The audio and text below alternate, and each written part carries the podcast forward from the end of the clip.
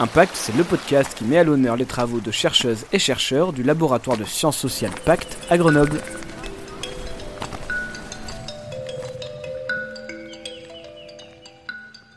Daniel Meyer, bonjour et merci beaucoup d'avoir accepté cette invitation pour participer à ce podcast.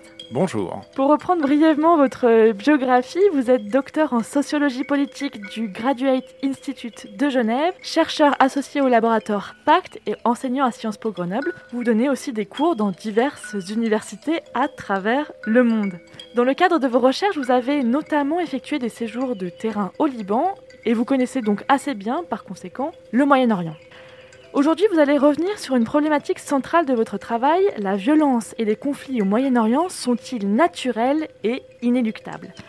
Le point d'accroche de votre intervention, c'est l'ouvrage paru en 1966 intitulé The Clash of Civilization and the Remaking of the World Order, pas très facile à dire avec un masque, traduit par le clash des civilisations en langue française et écrit par Samuel Huntington, professeur à Harvard. Cet article est extrêmement controversé dès sa sortie.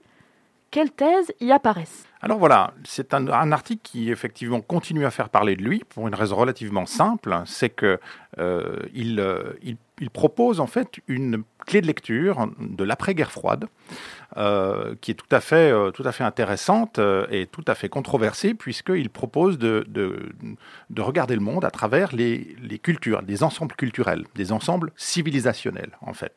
Il fait donc une espèce de classification des groupes, non pas sous forme de hiérarchie, ceux-ci sont supérieurs à ceux-là, mais simplement sous une forme beaucoup plus relativiste, mais simplement également aussi sous, une forme beaucoup plus fermée.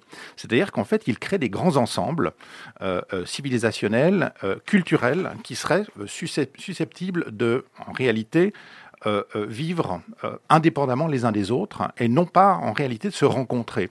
Ils seraient même exclusifs les uns des autres. Donc c'est une des, une des thèses relativement fortes et, et, intenses de, Huntington. Et puis évidemment, au centre de, de, cette thèse, il y a quelque chose d'extrêmement problématique, qui est de dire aussi que le grand rival pour l'Occident et pour le monde judéo-chrétien, ce serait l'islam. Alors, Bon, évidemment, qu'est-ce que c'est que l'islam? Alors, bon, je pense que M. Huntington n'a pas vraiment fait de terrain au Moyen-Orient, parce que sinon, il verrait bien qu'il y a un léger problème.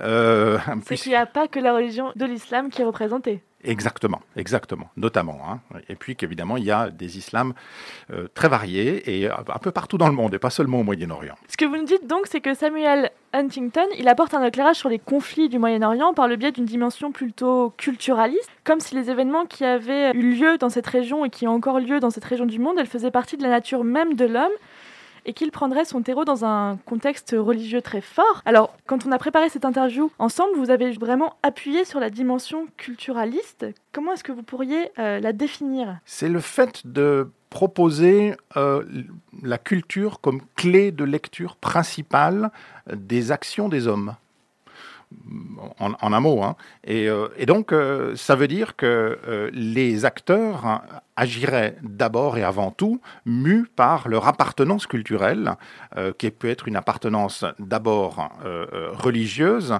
à un moment dans son texte, Huntington dit une phrase amusante comme ça, il dit oui, on peut être binational, mais on ne peut pas être de deux religions. Hein, alors c'est évidemment un tout petit peu euh, euh, laborieux en réalité, mais euh, ce qui est intéressant, c'est que son, son, sa vision culturaliste, elle, elle est donc en quelque sorte au fondement de toute organisation sociale et humaine. Hein. Et alors, mmh. à partir de là, eh bien, s'il y a des conflits, ben forcément, ce sont des conflits culturels. Alors justement, l'entretien que nous avons aujourd'hui, c'est l'entretien qui se base sur vos recherches sociologique et historique, et vous allez donc déconstruire cette thèse. Pour la déconstruire, vous m'avez d'abord expliqué que tous les conflits, ils ont des causes. Oui, c'est l'idée de dire que euh, euh, il y a une historicité. il y a des, des fondements à des conflits, donc les conflits n'apparaissent pas d'eux-mêmes, et contrairement à la thèse culturaliste, ce ne serait pas parce qu'il y a des groupes variés, divers, diversifiés, différentes cultures, différentes ethnies ou différentes religions sur un même territoire que ipso facto il y aurait dès lors des conflits. Eh bien non, justement, en fait, c'est pas ça le déterminant.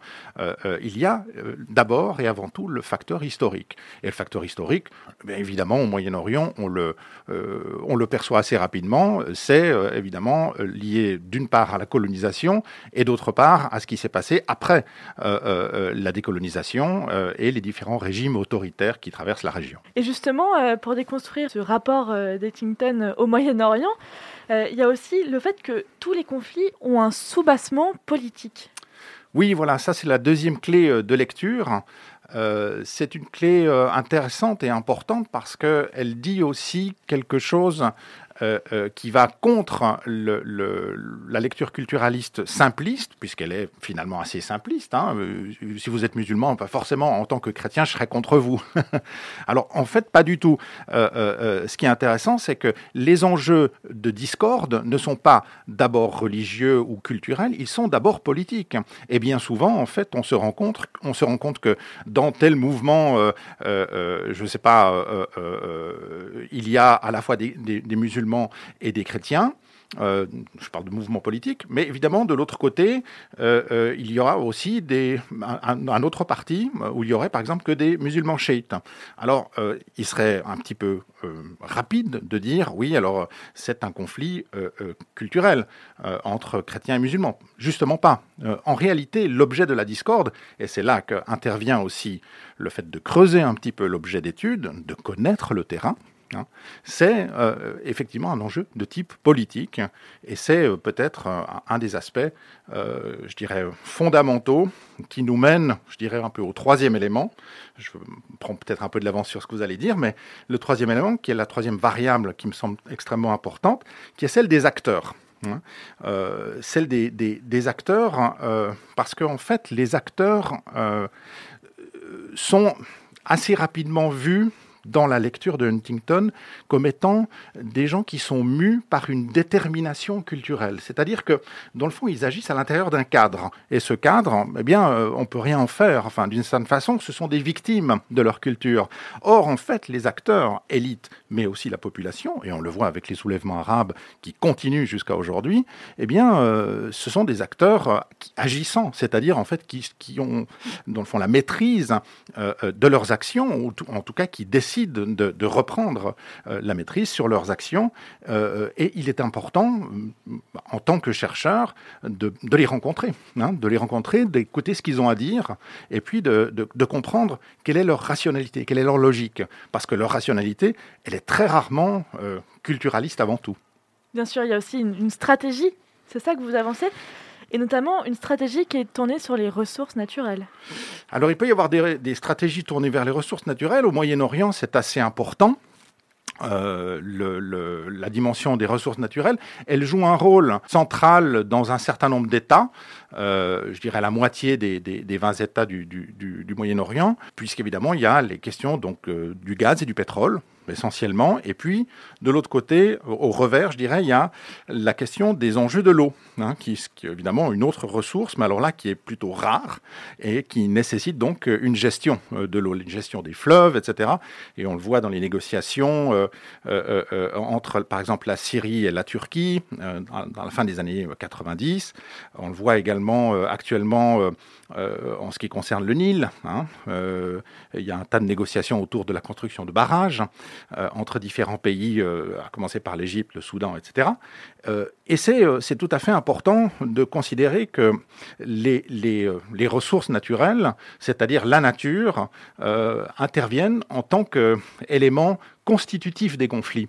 Et les discordes autour de ces ressources sont des discordes de type politique, qui engagent des acteurs sur la base d'une histoire. Hein. Mhm. Donc c'est pour remettre ensemble ces trois éléments euh, que je dis ça parce que euh, je pense que c'est très important de, et dans mes cours, dans mes enseignements en général, partout j'essaie de reprendre toujours des cas d'études, des exemples qui permettent justement de montrer ces, différentes, ces différents niveaux, ces différents acteurs et ces différents contextes. Bien sûr, parce que quand on parle par exemple de pétrole, on pourrait prendre l'exemple de la Norvège, quand on parle de l'eau, on pourrait prendre l'exemple des États-Unis et du Mexique. Et pourtant, on n'en fait pas un enjeu culturaliste.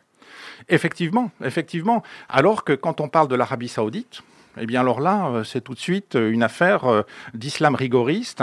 Euh, pétrole égale islam rigoriste. À la fin, enfin, je veux dire, on arrive sur des, choses quelque peu aberrantes, où dans le fond, la définition même de l'OPEP aujourd'hui, pour un certain nombre de, personnes qui, comme ça, ça, représente bah, un, groupe, un carteron d'acteurs qui seraient, bah, qui seraient tous des, des radicaux de l'islam, sunnites ou chiites du reste, et on les met tous un peu dans un même panier jusqu'au moment où on va euh, expliquer que sunnites et chiites se font la guerre entre eux euh, depuis toujours euh, et, et, que ça expliquerait pourquoi il y a une divergence majeure, des conflits majeurs à l'échelle de la région entre l'Arabie saoudite et l'Iran. Mhm. Hein. alors évidemment, c'est complètement faux. Très bien. Donc la sociologie et l'histoire euh, conduit euh, vos, recherches, ça c'est pour la, la, partie du chercheur. Euh, la fête de la science 2020 est le cadre dans lequel est, produit ce podcast avec le laboratoire Pacte. Alors j'ai envie de vous poser la question fil rouge pour terminer notre entretien.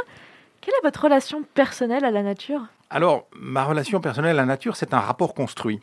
Euh, alors, j'aime beaucoup me promener dans la nature. J'observe toujours la nature euh, euh, en ville et, et, en dehors de la ville, au Moyen-Orient quand je, quand je travaille. mais travaillant sur des questions de conflit et des questions de frontières, principalement dans mes travaux de recherche et également dans les cours que je donne, force est de reconnaître qu'aucun des deux ne procède de la seule nature. Hein. Ni les conflits sont naturels, ni les frontières sont naturelles.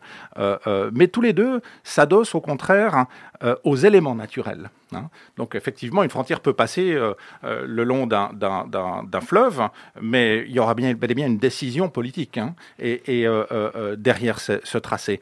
idem pour un conflit. Un conflit peut effectivement épouser des, contreforts naturels ou bien s'adosser à la rareté des ressources naturelles, comme on vient de le dire, mais il y a bel et bien effectivement à un moment donné un, une décision politique hein, pour entrer en conflit. C'est comme ça d'ailleurs qu'on euh, caractérise l'Europe ou pas. Est-ce que l'Europe s'arrête à l'oral? Politiquement, non, mais grâce à cette frontière naturelle ou pas, oui. oui, voilà, exactement. Ça peut être un exemple. Tout à fait, euh, c'est tout à fait un, excellent exemple. Et je pense que la, frontière de l'Europe euh, à l'est et au sud, aujourd'hui, qui est évidemment le grand enjeu euh, à la fois de l'ouverture, mais surtout de la fermeture, il semblerait jusqu'à maintenant, en tout cas, des frontières externes de l'Europe, pose typiquement ce, genre de questions à cheval précisément entre conflits et frontières. Mhm. Qui nous rappelle la relation entre la nature et l'homme. Merci beaucoup, Daniel Meyer, d'être venu à la rencontre de nos auditeurs et auditrices dans le cadre de la fête de la science 2020. Je vous en prie. Je vous rappelle par la même occasion que vous êtes chercheur associé au laboratoire PAC et que vous enseignez à Sciences Po Grenoble et dans diverses universités à travers le monde. Impact, c'est le podcast qui met à l'honneur les travaux de chercheuses et chercheurs du laboratoire de sciences sociales PACT à Grenoble.